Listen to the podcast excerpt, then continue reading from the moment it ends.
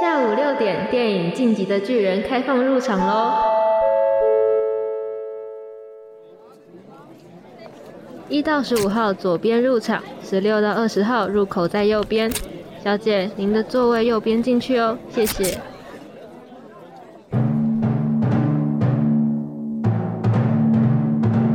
电影即将开始，提醒您，影院中禁止拍照、录影。祝您观影愉快。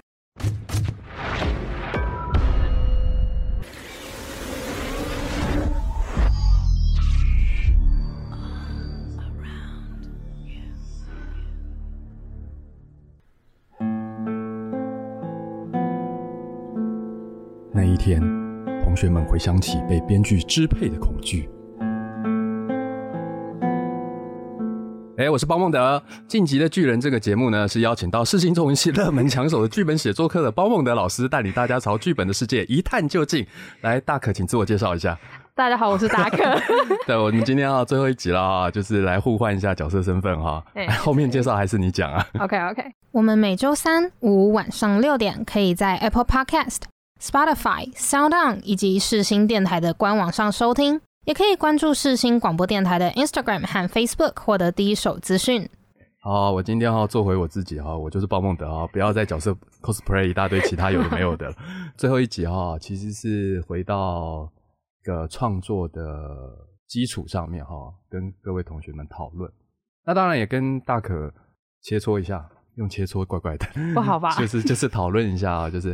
这么多集啊，说真的，大可也因为要做这个节目哈，被逼着看了很多这个本来此生无缘的影像啊。不会啊，不会啊，看得很开心，看得很开心哈。对，有有没有比较印象深刻的作品啊？印象深刻嘛？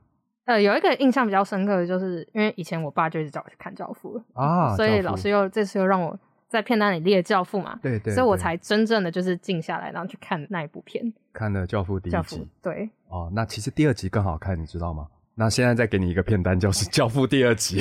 好，《教父》第二集真的更好看，真的真的很少有呃续集电影比第一集反响来的更大的。嗯，对，其实第一集就已经蛮不错的，但是第二集真的是更好看。恭喜你，今天又多了一个片单。没问题，回去马上看。其他的像各式各样的那个怪的影片啊，我记得你连外太空九号计划都。找到了吗？对对对对对有看吗？我有点忘记了。有看一点，就是那个时候后来就跟之前在那边看，然后就开始笑，就说：“哇靠，这什么东西啊！”烂，对对对，真的很烂，对对对。有耐心看完吗？没有啊，真的没有耐哦，太可惜了。无奈。其实你就是当做猎奇的心态嘛，因为它其实也不长，好像八九十分钟吧。对。它其实也没有很久，不算长。对对对，所以也是体会一下，借着它体会一下人生这样子，就是。开拓视野这样子哈，嗯，因为我刚刚特别讲这个烂片哈，情况是这样的，我作为一个呃剧本创作的老师，嗯，这些年来哈，遭受学生们的这个攻击哈，也是不少。所谓的攻击是那个精神上的伤害哈，我有时候真的哈就在那边自怨自艾啊，就是说哈，上辈子杀过人哈，这辈子教剧本，到底哈为什么你们要教这些莫名其妙剧本给我看这样子啊？这是我。是万念俱灰的情况。每次学期末哈，同学们交交剧本过来，有些同学很认真，对我来说是另一种折磨，不能怪同学啊，这他们真的很认真。嗯，可是哈，我每次学期初一开始，就是因为我是半年的课，嗯，说真的，就是时间是很压缩的，我刚才只能讲个大概，大家稍微练习一下，很基础的剧本课程。那在这个基础的剧本课程，我在一开始我都会要求同学们说，我们的期末是写一个。半个小时以内的剧本给我，时间半个小时以内，这其实是有它的一些判断的基准的。课堂上都会跟学生讲怎么判断，怎样怎样的，我都再三强调，你们不要写一个史诗巨作给我。那每一年都会有同学写史诗巨作给我，我就哈看着这个哈史诗巨作，我也不知道该怎么样啊，想说啊，好吧，你都这么认真的，我只好看了这样子哦。这个是这个还好，这毕竟还是认真的。嗯嗯。那我现在要讲的另外一个情况是，真的是精神攻击的那种哈，就是他是非常的反其道而行哈。我在课堂上讲的一些剧本的概念，我们我们这么多集也讲了很多剧本的概念嘛，他每一个错误都有犯。哇哦！他他我也不知道该称赞他还是该怎么样，就是哦，我那时候看到啊，他就写了六场戏，嗯，嗯，这六场戏我印象深刻，我现在已经找不到档案了，但是我印象深刻，因为说真的就只有六场戏，它的内容是这样哈，你们耐下耐下心哈听一下哈，内容非常简单。呃，第一场戏是美国西部哈，里面有一个小女孩诞生了，简单的讲就是爸爸妈妈，然后小女孩出生了。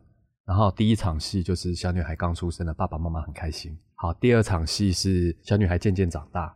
那美国西部嘛，是那种西部片的那种背景。嗯。那爸爸带小女孩练习枪法啊、骑马什么都还 OK 啊，都哎好。小女孩渐渐长大这样子，然后枪法啊、马术啊非常精湛这样子。第三场是小女孩遇到了小喽啰。就是找找麻烦就对了，在路上遇到小喽啰找麻烦，简称小喽啰就阿猫阿狗好了哈。那阿猫阿狗找小女孩麻烦，然后小女孩打赢了阿猫阿狗，然后阿猫阿狗就拜小女孩做老大。好，上第三场，第四场是阿猫阿狗负责守卫小女孩他们的家。那有一个陌生的男子从家外面走进来，要闯进这个家，阿猫阿狗阻止这个陌生男子。第五场好像就是陌生男子打赢了。打赢阿猫阿狗了，所以他进了家。那第六场最后的结局，原来这个陌生男子是小女孩的哥哥，他在很久很久以前就跟家里大吵一架，离家出走了，现在回来。然后陌生男子进来，实际上就是小女孩的哥哥了。然后他抱着爸爸妈妈痛哭，就是爸爸妈妈很感动，你终于回家了，要迷途知返。他们就一家团圆这样子。哥哥杀的好突然啊！就是本片结束这样子哈。我那时候看完这六场戏，我就想说。这到底是一个什么故事？如果今天你要讲这个哥哥哈回来一家团圆这个结局嘛，很重要嘛？那小女孩的出生一点都不重要啊。嗯，小女孩马术骑得好，跟枪法好又有什么关系呢？嗯，你中间小女孩收服了阿猫阿狗，跟哥哥回来也没有必然关系啊。对，阿猫阿狗就负责来帮哥哥开门吗？就是这整个六场戏看下来，哦，我真的是哈，瞬间就想到这个。《红楼梦》里面的一句话：“满纸荒唐言，一把辛酸泪。”真的啊，我真的是看的，我真的是一把辛酸泪。我就想说，这到底是该如何是好？我该怎么评价这个剧本？就是该说他有创意、够噱头呢，还是 还是该说什么这样子？这个哦，就是标准不用心啦。他就是就交了一个这个剧本给我这样。但是我非常猎奇啊。那个时候我记得期末的时候嘛，这是期末的作业。我看到这个剧本，我惊为天人，我就一直留着，就是放在我的桌面上，剪接室的那个电脑的桌面上。然后那那一阵子刚好曾荫庭导演都来我那边剪接，啊他带着他的编剧朋友啊什么什么的来，我看到看到每个人，我说：“哎，你来看，你来看，给你们看一个很酷的剧本，这样子。”每个人看完都是跟我一样三条线这样子，是到底在讲什么这样子？我说：“是不是很有创意？” 我说：“是不是很有勇气？”我记得我是这样讲的，是不是很有勇气这样子？麻烦老师下一个梁静茹的勇气，谢谢。没有问题。我的心一直温习说服自己，最怕你忽然说要放弃。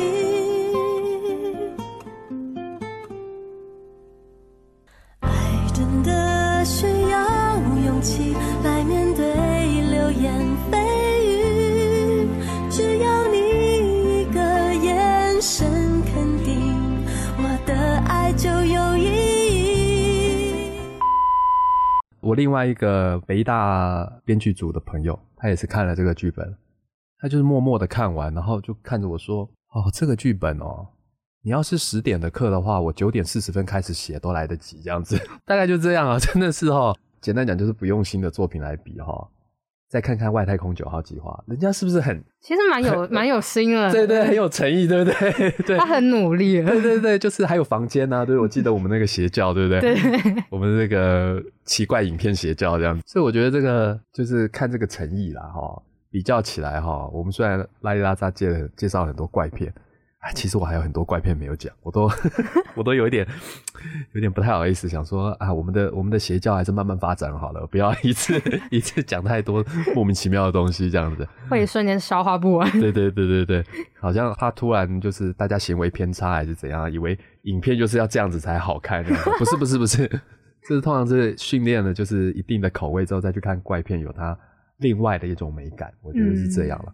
那我们一开始还是先从一些呃比较基本的片子说起，也特别可以讲一句啊，就是说呃，其实推荐蛮多都是跟各位年代差距比较远的片子。嗯，这也是没有办法，就是说，因为我们站在一个影像的发展的脉络上面来看的话，我说真的，会比较推荐同学先看最原始的，就我们吃东西要先吃原味嘛。所以就是说，你这样一路看下来，像比如就是啊。像歌舞片的脉络，我们就可以从万花新春开始一路这样看下来，这样子。嗯嗯，所以有的时候不可避免啊。但我们在节目上讲了很多，这个都是各位上辈子才看过的电影哦。这个 实在是也是，但是其实也不会不好看。像《教父》是七七零年代的嘛。我目前印象最老是《大国民》，我那时候查到，我真的是哇，这什么啊？大国民，而且《大国民》是广电系的同学是必看的电影哦。我说的，你们没有老师叫你们看吗？没有，老师们好像。因为我们广播的影视课不多，OK，是是，所以老师好像只有推荐到《教父》，以后就没有再特别去推荐其他的。哦，真的太早以前了，因为像大国民他是一九四二吧？对对对，四零年代，但是他被那个时候尊称为是这个技术三明治啊，技术总会之类的，我忘记他的那个英文怎么说，但是反正就是他把可以运用到的技术都用在里面了，所以他是蛮经典的一一个教材。而且，哎，我们上次是不是有讲到啊？就是大国民的导演奥斯威尔斯，嗯，也是广播剧很知名的一个人士啊。他做的那个广播节目造成了城市恐慌，对对对，史上最知名的假新闻，那蛮好笑。对对对，念广播的一定听过奥斯威尔斯的这个事件了，传播理论也会学到。嗯，对啊，你看像这些经典的东西，其实现在年轻人可以看的东西实在太多了。嗯，我一开始就这样子讲，所以有的时候。我们要抓回原始的这个 共同语言哦，稍微要调整一下跟大家的频率哦。刚刚哦在说这个烂的作品，嗯，还有一点是可以跟同学们分享的观念是，一般来说我在创作的这个经验上，其实各式各样的美材都可以去接触啦。虽然我们是讲影视讲剧本，但是呃在创作上面，其实小说也是很好的一个可以接触的这些创作的作品，嗯。还有舞台剧，甚至是游戏啊、漫画这些，我一直以来都会推荐的。他们只是在应用上、手法上可能会有啊一些些微的差距，这样子。很多的创作理论实际上是相通的。所以，哎，那你漫画看了没？那那 哪哪一部？突然想到，我一开始前面都比较注重影视作品嘛。我前面我前面应该推荐了蛮多漫画的吧？那个普泽直树。冥王吗？冥王，对对对。哦，冥王我看完了，我全部看完了。啊，对对，冥王看完了，如何？好看，冥冥王真的好看。是，他从画风到剧情什么，我觉得都很。是不是各位观众？我讲这个哈，就像路边卖药的哈，自己讲好没有用，一定要抓一个旁边的，这个就是托，好不好？就说这个东西真的有用，好不好？这个像卖药一样。对，这冥王冥王真的很很不错，他。那如果你有兴趣的话，再去看，因为冥王是改编的，嗯，他改编手冢治虫的《原子小金刚》，原子小金刚的一个小短片，嗯，什么地表最大机器人还是最强机器人，翻译不太一样，但反正就是某个最强的机器人，嗯，手冢治虫的概念其实是很简单的一个反战的概念，但是普泽书改编成冥王之后，哇，这整个大翻转，它是我讲改编一定会举的一个例子，改编改的实在太好了，真的是太经典了。那你看完冥王的时候，有没有让你？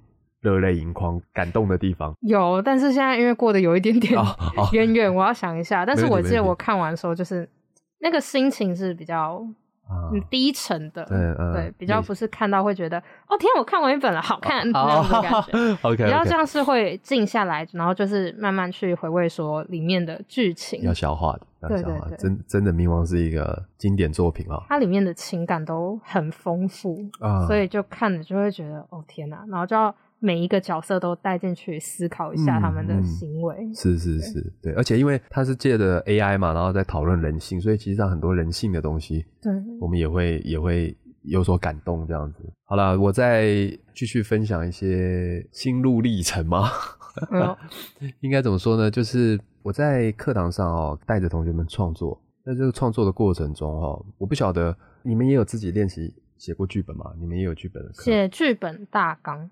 啊，只到大纲吗？对，老师只有让我们写大纲，期中五百，期末一千五。所以就是等于是，如果是写到一千五，算是也算蛮完整的了。应该应该完整的一个故事是有。如果是写完整的剧本的话，只有以前高中社团时候有一点点的经验。哦，是是是，那没关系，就算写了一个故事大纲，基本上也是一个完整的故事了。嗯，那以创作的一个故事来讲，你自己在创作的过程中有没有遇到什么样子的状况，或者就是卡关啊，或者是什么样子印印象比较深刻的？有啊，我常常写完以后，哦，没有，不能说写完，这一开始就是我要从哪里下手。老师只有跟你说写五百字，但他没有跟你说主题是什么，或是你该写什么方向。所以这些东西你都要自己突然去想，说，哎，那我现在到底要写什么？是。然后就写了一个大概之后呢，常常写到最后，就像之前跟老师讲过，我会不小心写到迷路。对对对，是。然后还有就是常写完以后放个两三天回来再看，然后又觉得哦，我这要改掉。啊，是。然后改了以后再放个两三天再回来看，又觉得我自己又想改了。嗯。然后就一直改，一直改，然后给不同同学看，就会有不同的意见回来。哦。啊，或者是碰到那种不太敢跟你讲说他觉得哪里不好，就是说哦。我觉得都很好啊，对，都可以呀。然后你也不知道该怎么办。好了，我觉得其实这种状况哈，很常见的原因就是哈，其实那不是一个你真正想写的东西。嗯。所以以我自己创作的过程中，当我真的想写一个东西之后，实际上我蛮明确的，中间可能会换一些情节啊或什么，但是我一定知道我要创作出一个什么东西出来。嗯。基本上，嗯。以我自己的经验，就是我们常常会需要去提案，那提案也是差不多会跟那些制片方啊、资方啊简单看一些资料，那那些资料大概就是到故事大纲的阶段，嗯，因为提案嘛，你也不可能讲的太详细，但是故事大纲啊，就大概可以让资方或者是开会的人、参与的人了解到说，这大概是个什么故事，什么类型。有可能的观众群是哪些？毕竟是给资方嘛，他们要能够判断说能不能赚钱，对不对？我总不可能来一个这个，哎，这这样子讲可能会爆料。就是 好了，讲一个比较知名的，好了，就是像侯孝贤说要拍武侠片，嗯，那大家就捧着钱，哦，侯孝贤拍武侠片好像很酷啊，怎样怎样的？那结果人家还不是拍了一个很人性的武侠片？哦。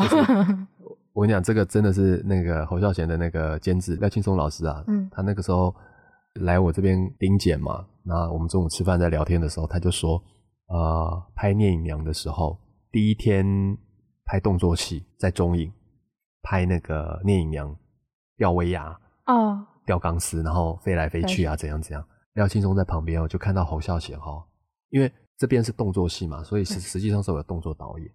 动作导演去设计一些动作这样子，然后他们拍。那侯孝贤在旁边看，然后因为他之前会跟动作导演沟通嘛，所以就基本上还是他的方向。但是很多动作上面细节是动作导演。动作导演想对对。那侯孝贤可是侯孝贤在旁边看哈，廖金松就表演啊。现在听众可能看不到表情，那总之就是皱着眉头在那边走来走去，一直发出一些声音这样。廖金松廖金松老师学的。然后廖金松老师哈。这时候看到侯孝贤的表情，因为他们合作太久了，三四十年了。廖建忠老师就跟旁边的工作人员讲说：“我们今天拍的镜头一颗都不会用。” Oh my god！不是侯孝贤想要的东西。嗯，他们合作真的太久了。嗯，所以其实他读得懂导演的心啦。我觉得是这样，就是导演可能要抓的还是人性的某种状态。嗯，那你这些武打飞来飞去很漂亮很精彩，没错。可是那显然不是侯孝贤想要的东西。嗯，这是一个例子啊。那么同样的武侠。像卧虎藏龙也是，嗯，卧虎藏龙的武术指导是袁和平啊。你知道袁和平是个很标准的那个香港的武术指导，他们的那个招式啊是非常的有学问的啦，是他们香港功夫片的一套逻辑，嗯，所以会好看。他们发展这么多年了，自然知道说怎么样拍会好看，观众会买单。可是，在拍卧虎藏龙的时候，李安就要那种竹林里面的意境，哦，然后。啊，李慕白跟傲娇龙在这个竹林上面，对对，我现在都已经习惯叫他傲娇龙了。李慕白跟傲娇龙在竹林上面，就是那种有情感的那种漂浮，然后不是单纯的就是飞来飞去，然后就飞过去就没错，因为那个是一个蛮属于一种感情的部分，要怎么呈现出这个感情？袁和平就没办法接受啊，就是你。马步不稳，你怎么可以打出有力道的东西？这就不是打戏。可是李安一直要有那个意境，这样子，那袁和平就生气了。你到底是要打还是要意境？这样，李安就你知道，李安是一个很温和的人。哦，对，就是啊，我们能不能打出意境？袁和平，袁和平就傻眼，就是啊，说真的，那个那一场竹林的戏，李安后来我记得他在某个访访谈里面讲的，李安在那个想象那个竹林的戏是。想象的非常美的。他自己说，好像那个竹林的戏也没有拍到他心中最完美的那个状态。哇塞！但我说真的，有的时候真的是现实上的考量。嗯，因为毕竟那很多动作是违反重力的，对，已经反常理了。对对对，而且那个吊钢丝什么的，那又是更不可控的一个状态。你演员要演，然后你知道你又要感情上面的表情啊什么的，肢体什么的，然后又受控于那些钢丝。啊，其实那真的是很难的一件事情。嗯，以现在这样子的一个成果，我们说真的，我们作为观众已经是非已经算是很满足的。但是李安自己作为一个创作者，他你知道创作者很严格的，他们觉得 这没有到我心中最好的一个状态，这样子还不够，还不够，真的。所以这是一个例子啊，就是我们虽然扯得有点远，但是回来啊，这个创作的状态啊，对，就是很多很多事情哦，就是在创作的过程中，很多事情只有。我们自己创作者才会知道，嗯，像我刚刚我一开始问你，就是你在创作的过程中有没有什么样的印象深刻的？实际上就是很多事情是要创作过了，你经历过，你才会知道说，哦，有这么一回事，嗯，这样子。像你常常会迷路，也是一个经验嘛，对不对？还有就是那种常常脑子里想的东西，但是你却一直找不到一个很好的表达方式去把它写出来。可能你脑袋有画面了，有过程了，但是你一直不知道找到一个。找不到一个很适合的表达方式去写出来，然后也会很头痛。有时候可能是初期失智症的一个征兆，要不要检查一下？那我可能去看一下医生好了。哦，神经内科，神经内科。有时候就会拿着 Line 的那个语音，然后就突然讲了一大串我想要写的东西，以后，然后就问朋友说我要怎么写。啊，你提到这个，我觉得是蛮好的一个大主题哦。我说真的，首先哈，有一点的确就是你说的，因为我们剧本是要写出来。嗯，它是一个沟通的工具，而且这个工具必须是给所有的工作人员看的。嗯，也就是说，你写出来之后，呃，编剧跟导演最容易磨合，所以导演看得懂，编剧看得懂，这很正常。但是 你接下来的剧本，你是要给制片看，要给演员看，而且所有的工作人员，可能服装组、灯光组、摄影组，通通都要看。常常一个剧本，每一个组他会做不同的重点。嗯，像譬如就是我们编剧可能会写。这个场景大概是什么样子的一个状态？是一个豪宅，还是一个三合院？呃，很传统的老人家住的那些家具啊，老人家的生活环境这样子。美术组就会做笔记，他要怎么样去找景，他们要怎么样去安排陈设，服装也会，我们剧本上写的东西都会成为每一组他们最后的指导原则。嗯，所以给所有人看得懂这件事情，实际上是蛮重要的。我觉得不只是你啦，很多我的学生哈，他们写出来的东西也是我不忍卒读啊。这可能真的有差哈，就是说刚刚有提到，就是我有教文学院的课，也有教广电系的课。嗯，呃，以前还没教广电系的课的时候，呃，文学院的课会有些外系选修。嗯，那班上就会有中文系的同学跟外系的同学，外系就比较杂了，有可能是传院，有可能是管院，不一定。但很明显的一件事就是。我每次改作业哈，外系同学写的东西，我都必须要再三参详，想说你到底在写什么？是我有问题吗？还是因为毕竟中文系的同学可能写的训练蛮多的，嗯，对，所以他们很多作业就是要写写，一直写一直写，对，所以写东西对他们来讲还算习惯，应该这样说。我自己是大学是念中文系的，所以我很了解他们的套路。基本上就是哈，我们有一个成语叫“月入风云”，哦，可能比较少听过。嗯，它的原文是“连篇累读，不出月露之形；积案盈集，为是风云之状。”意思是什么呢？意思就是你写了八千字哈，但是重点大概只有八十字，就是一直在唠，一直在唠，讲一大堆废话。所以有的时候看了同学东西哈，我心想啊，我大概也抓了说，哈，你就是在写废话嘛，仿佛我在写报告。对对对对对，就有那种感觉，这样一直在凑字数这样。对。可是至少他玩得出这种花招，你懂我意思吗？中文系的同学就是在，因为他们很会文字上的东西，所以他就可以一直用文字打出一些花拳绣腿。对对对，这是这是文字的训练。可是其他外系的学生就比较不会这样子，嗯，而且他们更重要的还是写不出想要表达的东西。我觉得这真的是一个障碍，虽然不像失智症那么严重啊，但是这个真的要练习。除了练习之外，或许。多看一些文学作品也有帮助吧，我觉得。嗯，我说真的，世代不一样了，字太多的东西，年轻们现在也不太爱看。大家都比较习惯影像化，你们一定都比较习惯影像化。你们不是常常说老人才用脸书吗？对不对？那完蛋，其实我也蛮老的啊！真的，你也用脸书是不是？看梗图比较方便哦。其实像脸书这个呃媒体，对我来说是蛮多看一些文章的来源。嗯，有很多一些评的粉砖啊，或者是成品啊，或者是一些电子报。对，他们现在都有脸书的这个嘛，那我都有追踪，所以我会看得到最新的一些文章。对我来说，它已经变成取代。以前我们看老人家看报纸那种感觉，嗯，老人家看报纸那是他们接受资讯的一个管道嘛。那现在脸书是我接受资讯的管道，就会看很多文章，而且说真的会有大数据的这个分析嘛。所以我自己常常点的哪些东西，它自然而然会推荐相关的东西给我看。所以我觉得，哎，越看越多这样。像什么？我常常点开一些猫猫狗狗的东西，莫名其妙就有很多猫猫狗狗的一些一些什么 影片、影片或者文章这样子。可是看到就觉得哎，好可爱，要点进去看，不断的刷新我的大数据了，就奇怪。你被脸书牢牢掌控了。对对对对对，就回来哦，就是说啊，多阅读啦，也也算蛮有帮助的。大概这样。那阅读除了这些报章杂志。还有一些小说，我觉得小说也是蛮好的。它不但有具有故事性，有些小说文学性也蛮强的。我自己是比较偏向故事性的小说，嗯，像推理小说啊，东野圭吾系列的，我就超爱看的。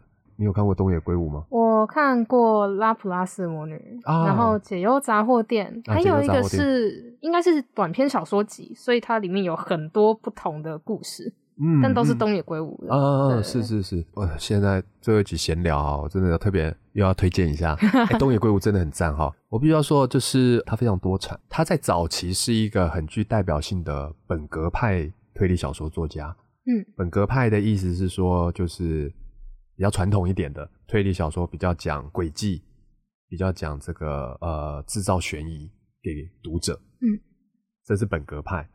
那后来有变革派。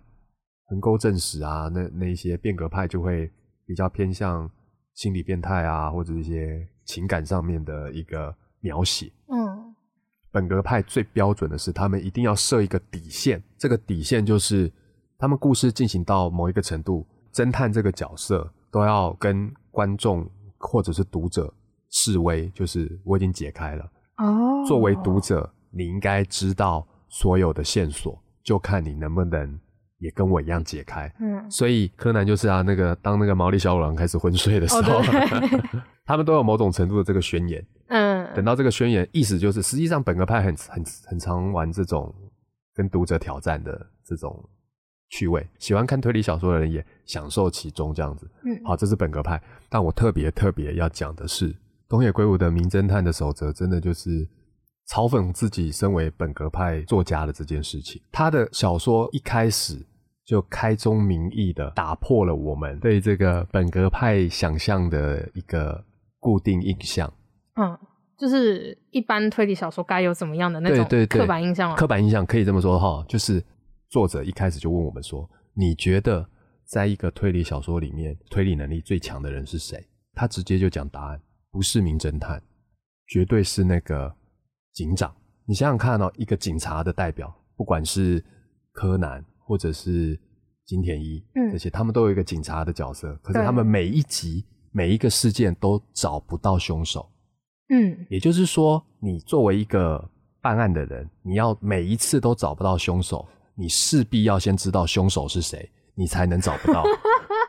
我懂，我懂，就像是考卷，你精准的猜到零分一样。对对，所以就是说。你都不能歪打正着哦。嗯，那你既然要避免自己歪打正着的话，你一定要知道凶手是谁，然后要巧妙的避开他。所以实际上也是告诉了观众，他们在创作这些推理小说的时候，嗯，等于是魔术师的技巧，你知道吗？嗯，就写的非常的有趣，这样子，我觉得哇，这个哇，这个看了看下来也是蛮精彩啊，受教了，受教了。我那时候看着看着觉得很很有意思，这样子。好了，简单分享一个，真的不知道为什么扯到很不简单分享了这个。对对对，每次每次说教简单分享都扯很久这样子。我在课堂上也会给同学看一些作品。那老师平常都播什么给学生看？是片单里的这些片子吗？有几部片子是我前几年都会给学生看的，其中一个是三谷信息早年的作品，台湾的翻译叫《心情直播不 NG》。嗯。我会给同学们看这部片的原因是，它里面会有很多我们在业界常常遇到的状况，就是改着改着，怎么就莫名其妙变成这样？所以这是一个我会我会给同学们看的。那除了心情直播不 NG 之外，还有一个是啊，也是日本片啊，一首 Punk 救地球。我会选它的原因是，它是分段式叙事的，而且前因后果非常非常不明显。直到了最后五到十分钟，才让你豁然揭晓，说哦，原来这些每一段每一段都有一点是有一点关联的，然后真的是造成了有一首 punk 歌拯救了地球，好酷啊！对对对对对，所以说，因为我们一直讲的是一个线性叙事，嗯，就是我们三三幕剧啊，我们怎么样角色塑造啊什么的，这个逻辑是我们很常很常接触的，那一直以来也都会这样子讲这些重要的概念。但是分段叙事也有分段叙事，呃，蛮多特别的作品，比如像早年的《罗拉快跑》，它就是很早期的一个分段叙事的一个结构。那王家卫的《重庆森林》也是，它就分上下段嘛。一首《Punk 救地球》，呃，也是分段叙事的。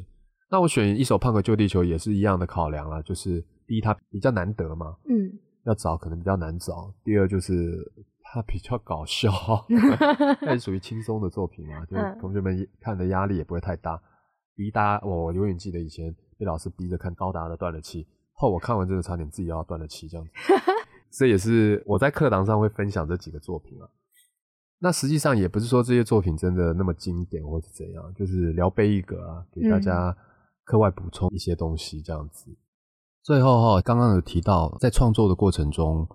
我们总是会吸收各式各样的养分，哈，呃不只是小说啊、影视作品啊、漫画、啊、游戏什么的，也都也都可以值得我们借鉴跟取材啊。而且有很多的问题是在真的实际上去创作，你才会遇到的。所以说，在这边啊，也是鼓励各位同学啊，多多吸收一些这些养分啊，啊，各式各样的作品啊，都蛮值得各位去吸收的，成为自己的养分这样子。那。以我自己为例啦，我刚刚其实也有想到，比如说像文学作品，我很常接触文学作品，嗯，啊，比如张爱玲啊、王春明、白先勇这些，嗯，就是我们也很以前以前都会念到的一些大师。国文课都会有啊，对对对，国文课，对对对，像我印象就很深刻啊，那个张爱玲是非常文字非常漂亮的，对，她影像感或许没那么强，那也不能这样讲，其实他有些文字影像感很强，呃，有些文字是影像真的比较难达到的。嗯，但是他那个文字就很漂亮，比如说张爱玲的《红玫瑰与白玫瑰》，他那个文字就写的非常漂亮。他说啊，反正他的大意就是，呃，一个男人他心里有两个女人，那一个是红玫瑰，一个是白玫瑰。得，如果你得到了红玫瑰的话，那白玫瑰永远是床前明月光，红玫瑰就是心头的一抹蚊子血。所以红玫瑰与白玫瑰，它的文字性。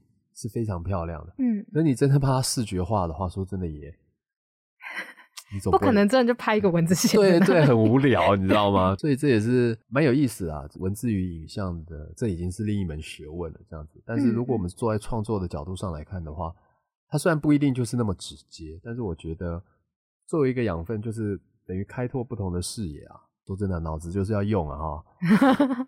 要不然会失智哈，就是 就跟我一样。对对对，多多的去运用这个属于创作的这一块脑袋的区域哈，自然而然会有自己的一个多去刺激它。对对对对对，哎，讲的好像我们现在是常青节目，是不是？刺激多刺激这个穴道哈，大家哈为了健康着想啊，好不好？所以基本上就是要多练习啊。其实说白了就是练习才是最关键的一个环节。我们讲了这么多，可是如果都没有练习，真的都没有实际下去写的话，说真的也不知道问题会出现在哪。嗯，就很多真的就是要做才会知道。对，就是同学们可能有时候会问我一个蛮框架的、蛮概念性的问题，那我我都会很疑惑的看着同学，就是嗯，你要不要写出来，我们再讨论这样子啊？因为我讲再多，说真的，落笔下去写，其实那是一回事，你自然而然会知道说要跨过什么样子的阻碍。跟我们那个剧中的角色一样，好，我们要看角色们决定做什么，而不是 而不是这个角色本来是什么哈。嗯，对对对，所以说真正下去写，真正动笔写哈，才是我觉得是最关键的一块了哈。嗯，海贼王那个消失的一百年哈，对，那才是最关键的，大概是这样吧。我的分享最后哈，作为我们的 ending 哈，就是请各位啊，我们一起来一起尝试创作吧。对，哎，说真的，我说是尝试创作，我也不是说一定要尝试写剧本。嗯，因为我觉得创作这件事很多个形态，就是不一定要是剧本了。写一篇小说，写一个散文，或是写写个幻想文也好。对啊，就是 是这个创创作这个意思吗？